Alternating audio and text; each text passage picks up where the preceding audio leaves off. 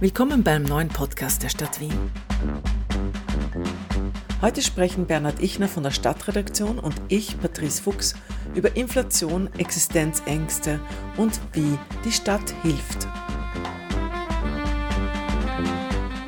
Und zwar mit Eveline Holzmüller von der Abteilung Soziales, Sozial- und Gesundheitsrecht, kurz MA40, und mit Stadtrat Peter Hacker.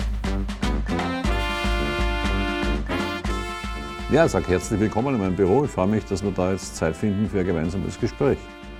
Auch von mir hallo, herzlichen Dank für die Einladung.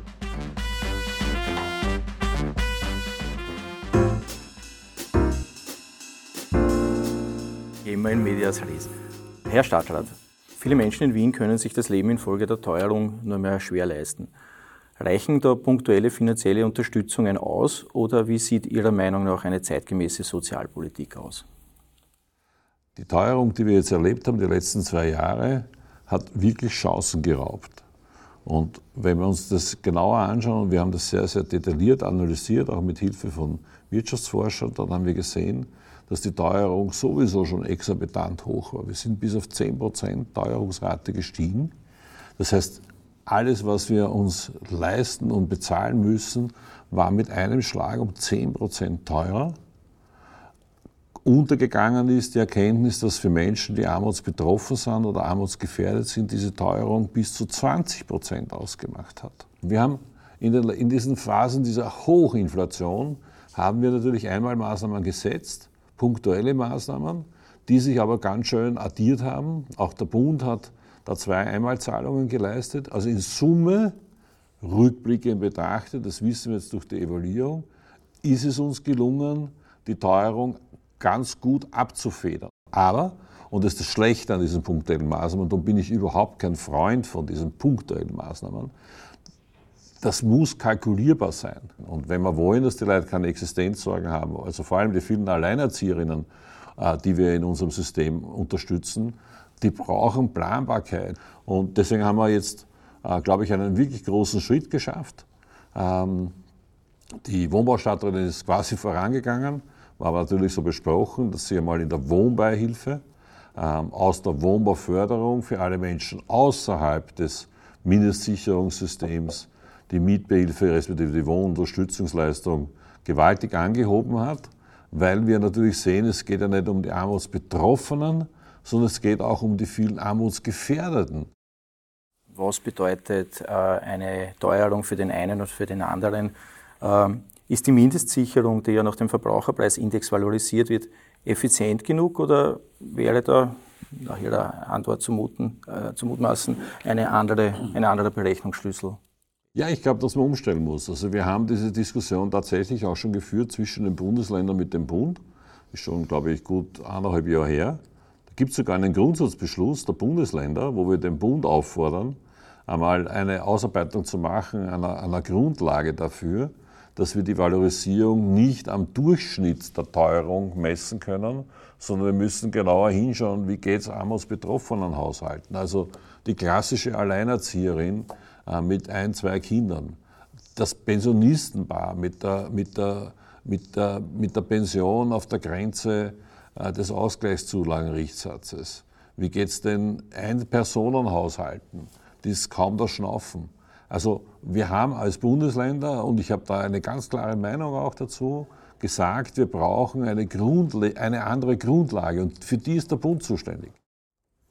Ja, da muss man einfach sagen, da muss Bewegung auf der Bundesseite mal her, dass klar ist, diese jährliche Valorisierung, aber auch die Kerndefinition und was ist denn die Stoßrichtung und wo ist der Fokus in der Sozialhilfe, ähm, ähm, das muss von der Bundesregierung definiert werden und die ist, die ist da leider nicht sehr beweglich.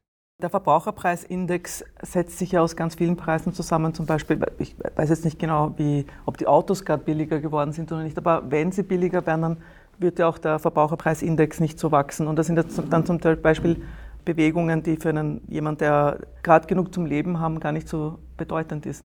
Der Verbraucherpreisindex per se ist eine der wichtigsten Wirtschaftskennzahlen, die uns permanent im Alltag begegnet die braucht man auch nicht ändern. Das würde nur Verwirrung hervorrufen. Und sie ist ja auch eine großartige Kennzahl, die bei vielen Fragestellungen so wunderbar treffsicher ist.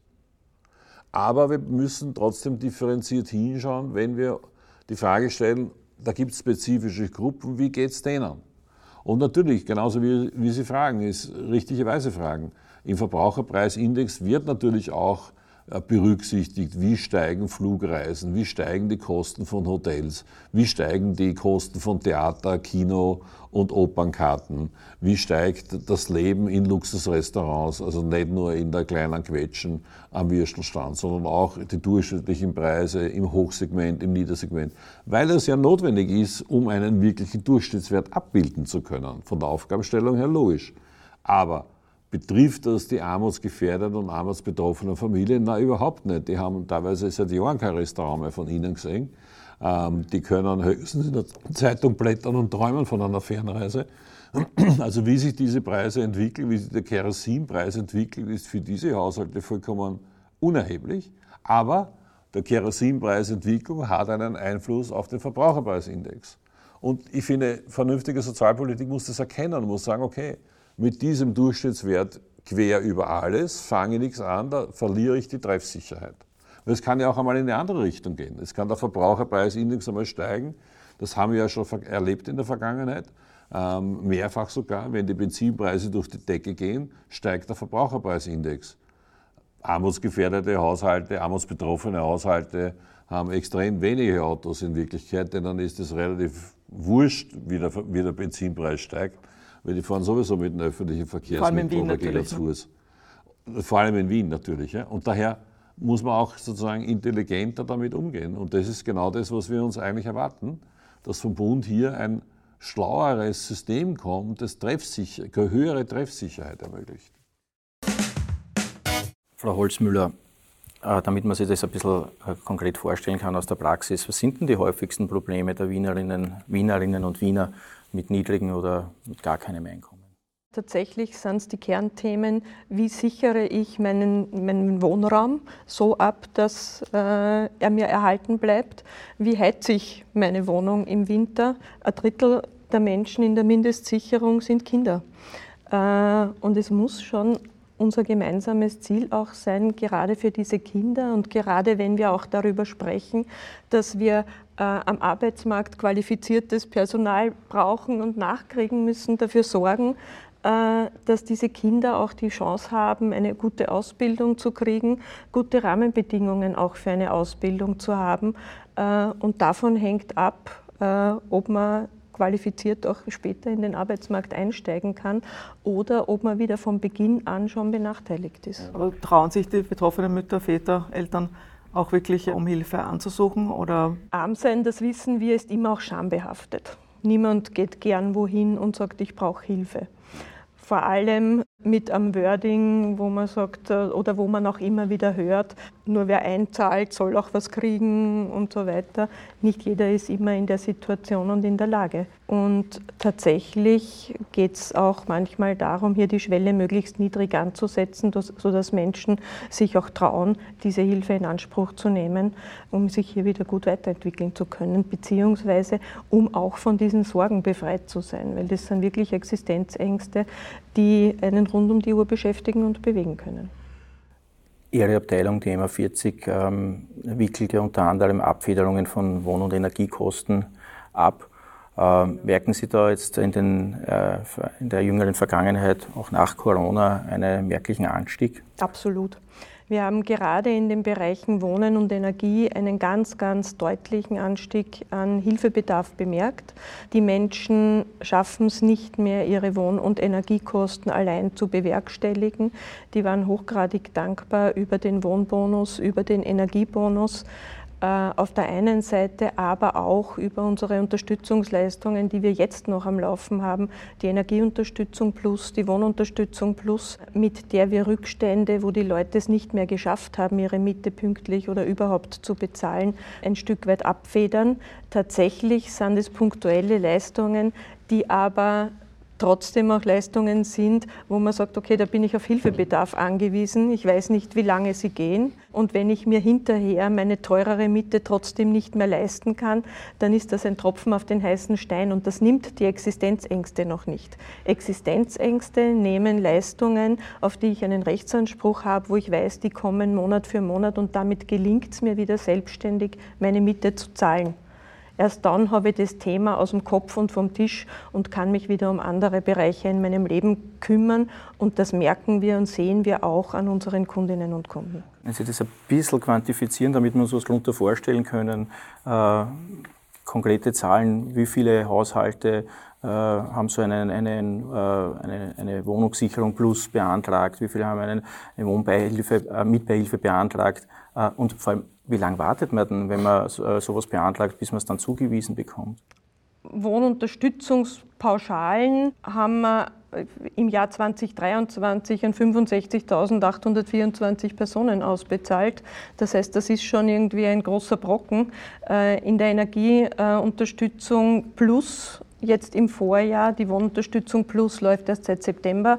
Energieunterstützung Plus gab es 25.978 positive Förderansuchen im Jahr 2023. Das macht schon auch die Dimension des Unterstützungsbedarfs deutlich.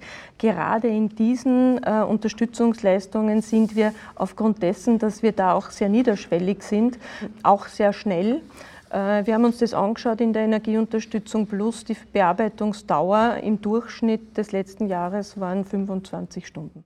Wir haben ja auch, wenn ich da gleich ergänzen darf, wir haben ja diese Einmalzahlungen, den Energiebonus und, und Wohnkostenbonus, haben wir einen Teil dieser Förderungen zielgerichtet für Menschen in Mindestsicherung und Arbeitslosengeldbezug gerichtet. Aber wir haben auch mehrere solche Leistungen aufgemacht, für alle Haushalte mit einem Familieneinkommen unter 100.000 Euro bzw. Einzelhaushalte unter 40.000. Und das waren 650.000 Haushalte. Und wir haben im Schnitt vier Tage gebraucht nach Antragstellung, um das Geld auf der Bank zur Auszahlung zu bringen. Also das war auch eine wirklich sensationelle logistische, organisatorische und IT-technische ähm, Meisterleistung, die da gelungen ist. Ähm, da bin ja sehr stolz auf die Mitarbeiter in einmal 40, dass sie das so organisatorisch von der Planung her schon so, so organisiert haben, gemeinsam mit der IT-Abteilung, dass so ein Prozess überhaupt möglich ist. Bekämpft es tatsächlich Kinderarmut, wenn man die Menschen unterstützt oder wie der politische Mitbewerber oft formuliert, äh, macht das Wien nicht zu einem Sozialmagneten? Nein, das ist, das ist Alltagstopfen in der politischen Diskussion. Es gibt, ich weiß gar nicht, wie viele Studien, die längst gezeigt haben, dass diese Philosophie des Sozialmagneten ja gar nicht existiert, weder innerhalb des Landes ähm, noch innerhalb Europas und auch nicht im Hinblick auf die gesamte Frage von Asyl, Migration und Flüchtlingen. Also das ist ein ein, hübsches Wording, das sitzt ganz tief in den Köpfen von allen Menschen und die Leute glauben es auch, aber das ist einfach ein Nonsens. Es ist wissenschaftlich hundertmal in ganz Europa bewiesen worden, dass das ein völliger Nonsens ist. Ich stehe für ein klares Gesellschaftsbild, nämlich für eine solidarische Gesellschaft, wo man niemanden zurücklassen. Das ist ein groß gehyptes Thema immer wieder. Man hat irgendwie fast das Gefühl, Mindestsicherungsbeziehende haben den ganzen Tag nichts anderes zu tun, als darauf zu schauen, irgendwie, wie sie dem Staat Geld aus der Tasche ziehen können. Tatsächlich schaut es ganz anders aus. Ein Drittel der MindestsicherungsbezieherInnen sind Kinder. Da geht es gar nicht darum, äh, dass die Erwerbsarbeit leisten oder so, weil die sind Kinder. Die gehen maximal in den Kindergarten, in die Schule und da geht es darum, gute Rahmenbedingungen zu schaffen. Weitere 17 Prozent sind Pensionistinnen und Pensionisten, wo auch klar ist, die stehen dem Arbeitsmarkt nicht mehr zur Verfügung. Und der Rest sozusagen ist die Hälfte der Mindestsicherungsbezieher und Bezieherinnen. Daumen mal Pi. Da sind auch Menschen dabei, die aufgrund von Beeinträchtigungen gar nicht arbeitsfähig sind. Ganz viele haben auch ein Erwerbseinkommen und beziehen Ergänzungsleistungen aus der Mindestsicherung. Das Thema Working Poor ist durchaus auch eines, das Menschen hier trifft. Natürlich reagieren wir auch darauf, wenn wer meint, er geht jetzt nicht zum AMS und er macht nicht einen Kurs und er geht jetzt nicht arbeiten. Also wir reagieren auch darauf und zwar ziemlich penibel Wir haben ein ziemlich präzises Controlling-System aufgezogen. Und da ist auch klar, da wird sofort sanktioniert. Und sanktioniert heißt, da gibt es weniger Geld. Und wir sehen das ja auch in den Auswertungen, das passiert. Nicht sehr häufig in Relation zur Gesamtzahl, aber es passiert. Wir sehen aber auch, dass meistens reicht, einmal, zweimal die Mindestsicherung zu kürzen und dann ist die Ordnung wiederhergestellt. Und wenn es jemanden gibt, der es partout wissen will, dann geht die Kürzung auch noch viel tiefer hinunter. Und dann kriegt halt jemand keine Mindestsicherung. Also auch dazu bekenne ich mich, wir schmeißen den Leuten das Geld nach, sondern wie gesagt, es ist immer eine Frage von Wechselwirkung. Und ich glaube, dass das man auch sich dazu bekennen kann, weil eben ein Staat nicht nur geben und nicht nur nehmen ist, sondern dass eben eine Demokratie lebt von der Wechselwirkung. Ja? Und deswegen ist mir das auch wichtig zu betonen, natürlich schauen wir genau hin. Wenn wir viele Menschen haben im Land, die Existenzängste haben, ist das ja auch ein demokratiepolitisches klar, Problem. Klar. Das sind ja dann Menschen, die pessimistisch in die Zukunft sehen, die auch vielleicht in Frage stellen, ob das politische System überhaupt in Ordnung ist. Ja, ja, ich kann nur Ja darauf sagen. Ja, sehe ich auch so. Und deswegen sage ich auch, also ich meine, ich glaube, dass eine Stadt nicht gut funktionieren kann und ich glaube, dass in einer Stadt auch gefährlich wird, äh, wenn es zu viele Menschen gibt, die nichts mehr zu verlieren haben. Das war in den letzten 40 Jahren meines beruflichen Tuns einer meiner zentralen Leitsätze immer in all meinen Jobs, die ich bis jetzt gehabt habe. Es darf in einer Stadt niemanden geben, der nichts zu verlieren hat, weil dann wird es gefährlich. Und dazu habe ich mir genug andere Städte angeschaut in Europa, wo es gefährlich ist, in der Nacht durch bestimmte Gebiete zu gehen. Dass es aber gefährlich ist, hat einen Grund, das hat eine Ursache. Also das passiert ja nicht einfach Gott gewollt oder ist vom Himmel runtergefallen, sondern da geht es eben genau um die Frage, wie ist denn die gesellschaftspolitische Ausrichtung, die sozialpolitische Ausrichtung in dieser jeweiligen Kommune. Pensionistinnen und Pensionisten sind auch anders von der Inflation betroffen als jüngere Menschen mit entsprechendem Einkommen. Mit welchen Herausforderungen äh, sieht sich diese äh, Personengruppe konfrontiert, Frau Holzmüller?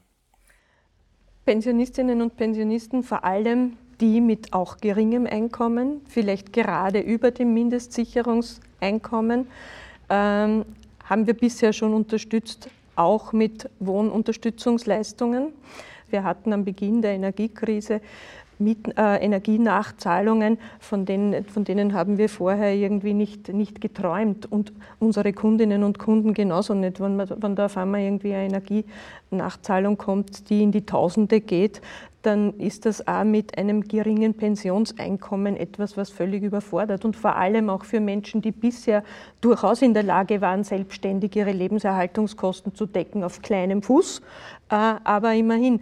Das heißt, dann äh, sind auch da Existenzängste damit verbunden und man darf nicht übersehen, jüngere Menschen, erwerbsfähige Menschen haben dann immer noch ein Stück weit Spielraum, sich zu qualifizieren, äh, über einen Job, einen besseren Job, Einkommen zu generieren. In der Pension fällt dieser Part weg. Gibt es für diese spezielle Zielgruppe Pensionistinnen und Pensionisten ein spezielles Angebot der Stadt äh, in der Reaktion auf die Teuerung? Also erstens einmal, wir haben sie am Fokus, wenn es um die Geldleistung geht. Ähm, daher werden Pensionistinnen auch äh, jetzt geswitcht in die Wohnbauförderung, damit es sozusagen eine wirkliche Stabilität auch hat ähm, in der weiteren Pension von diesen Personen. Aber da reden wir jetzt über das Geld. Aber was man schon auch sehen muss in diesem Kontext ist, dass wir in Wien äh, ungefähr 125, glaube ich, wenn ich es richtig im Kopf habe, äh, Seniorenclubs haben, die wir ständig ausbauen, wo wir das Angebot auch ständig erweitern, ähm, wo die Leute zusammenkommen können, wo es natürlich um die Geselligkeit geht, wo es natürlich um das sich einfach hinsetzen können und tratschen können geht. Aber es geht auch um die Frage, es gibt ein sehr, sehr, sehr, sehr, sehr, sehr, sehr günstiges Essen dort, eine, in einer Top-Qualität. Ähm, es gibt die Unterstützungsmöglichkeiten. Es sind diese Stellen, die Stellen auch, wenn wir Sondermaßnahmen machen, wie zum Beispiel eben unsere Einmalzahlungen, die wir da gemacht haben als Energiebonus, wo wir dann auch die Kommunikationsstellen haben, den Leuten auch helfen können, diese Anträge zu stellen. Das ist ja, so einfach kann man es gar nicht gestalten, dass es nicht trotzdem jemand gibt, der Schwierigkeiten hat, das zu, abzuwickeln. Eine Untersuchung im Auftrag der Stadt hat jüngst belegt, dass besonders Kinder darunter leiden. Sie haben es eh schon ein paar Mal angesprochen bisher, besonders Kinder darunter leiden, wenn Sozialleistungen gekürzt werden. Das heißt, dass die Eltern bei Kleidung, bei, bei Bildungsangeboten, bei sozialer Teilhabe einsparen, einsparen müssen. Wie kann die Stadt hier gegensteuern, Herr Stadtrat? Kinderarmut ist ein ganz spezielles Kapitel und ein ganz spezielles Thema, das eine besondere Aufmerksamkeit auch hat. Deswegen verändern wir und entwickeln wir unsere gesamte Mindestsicherung weiter und wollen eben, dass das ist. Aber auch unser Gratisangebot, gratis Kindergarten ist ja auch nicht selbstverständlich. Ähm, das Angebot der Nachmittagsbetreuung ist auch nicht selbstverständlich. Die, die, Angebote, dass wir schauen, dass wir dort, wo wir Nachmittagsbetreuung haben, dass es auch ein Essen gibt für die Kinder, ist alles andere selbstverständlich. Es ist ja üblich, dass sie die Kinder in der Schule oder im Kindergarten gegenseitig zu einer Geburtstagsjause einladen, wenn einer feiert. Und da ist es auch üblich, dass man ein kleines Geschenk mitbringt. Wir wissen, dass Kinder aus armutsbetroffener Familien sich nicht einmal das Geschenk leisten können. Und das ist eine ein Ausschluss in Wirklichkeit, also ein indirektes Kinderausschließen aus Selbstverständlichkeiten. Wenn sie die Mama nicht leisten kann, dass die Kinder, keine Ahnung, mit einer kleinen Puppen oder mit einem Mannerbackel oder was auch immer auf die Geburtstagsparty gehen, dann sind die dort nicht Teil dabei. Und da beginnt schon die Exklusion, die wir als Kreislauf unbedingt durchbrechen müssen. Auf der einen Seite, was Kinder betrifft, also ein Geschenk mitbringen ist das eine, zu sich jemanden nach Hause einladen, ja, ja. da sind wir dann ganz weit davon entfernt. Ja, und das ist im Geben und Nehmen dann oft auch nochmal ein Thema. Oder auf einen Skikurs mitfahren, äh, auf, eine Sportwoche mitfahren, mhm, wo Kinder sich dann auch oft schämen, dass sie das nicht können, fadenscheinige Ausreden, warum nicht, aber wo auch Lehrerinnen und Lehrer in unserer Stadt feststellen, dass immer weniger Kinder auch an solchen Aktivitäten teilnehmen, auch weil weil sie nicht teilnehmen können. Verlieren Sie auch Kunden, also jetzt auf gute Art? Ja, natürlich verlieren wir auch Kundinnen und Kunden auf, auf gute Art. Oft einmal sind es tatsächlich Frauen infolge von Trennungen, die in der Mindestsicherung landen, nachdem sie jahrelang im gemeinsamen Haushalt mit ihrem äh, Ehemann gelebt haben, da gut versorgt waren, äh, oft einmal ganz, ganz viel Familienarbeit geleistet haben, unbezahlte Familienarbeit, mit der sie auch keine Ansprüche äh, erwirtschaften konnten. Und dann geht die Beziehung flöten und die Frauen sind äh, mit sehr, sehr geringen Einkommen konfrontiert oder überhaupt keinen Einkommen konfrontiert und landen dann äh, oft einmal zwischenzeitlich auch in der Mindestsicherung. Und es gelingt ihnen dann sehr wohl wieder auf eigenen Beinen zu stehen und unabhängig sind. Was arbeitet so eine Frau zum Beispiel danach? Alles. Alles. Was wären eigentlich die Vor- und die Nachteile, statt finanzieller Unterstützung Sachleistungen zu geben? Auch aus verwaltungstechnischer Sicht. Das ist auch so eine entbehrliche Diskussion. Also klar ist, was heißt Sachleistung? Was heißt das überhaupt?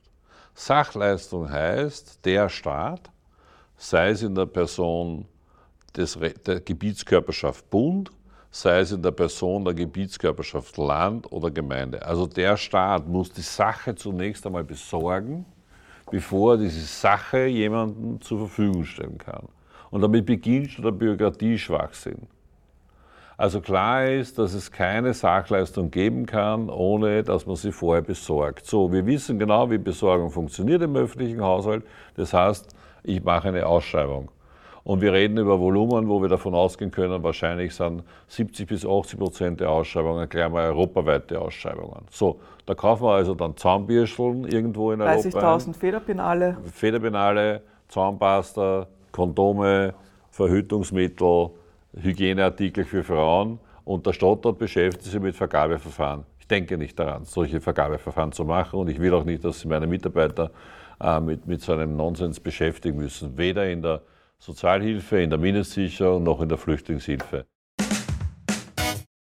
Ich wollte noch fragen, ähm, gibt es eine Art Universalrezept, ein Sprungbrett aus der Sozialhilfe heraus in ein selbstständiges Leben zurück? Tatsächlich gibt es diese eine Lösung nicht.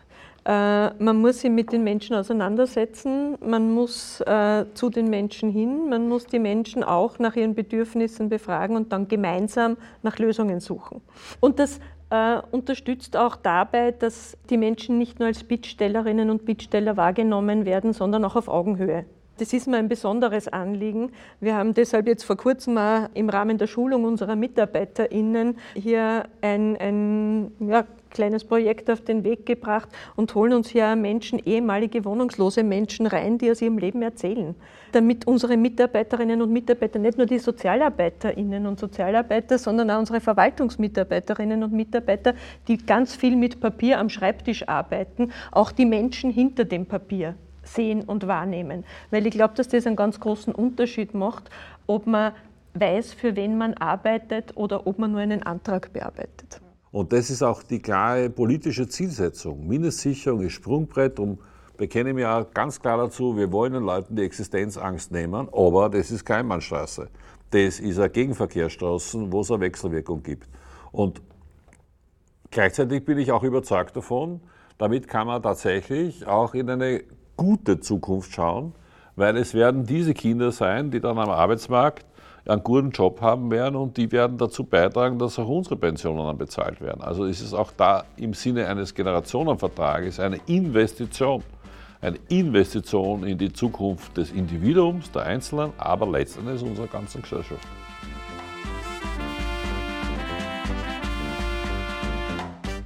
Ich danke sehr für das Gespräch. Sehr gerne. Ja, vielen Dank. Danke, Danke für die auch. Fragen. Kollegin, es hat Spaß gemacht. Das machen wir wieder. Ja, danke gleichfalls. Wir kommen morgen wieder. Das war ein Podcast der Stadt Wien. Wir freuen uns, dass ihr zugehört habt. Besucht uns auch gerne auf unseren anderen sozialen Kanälen.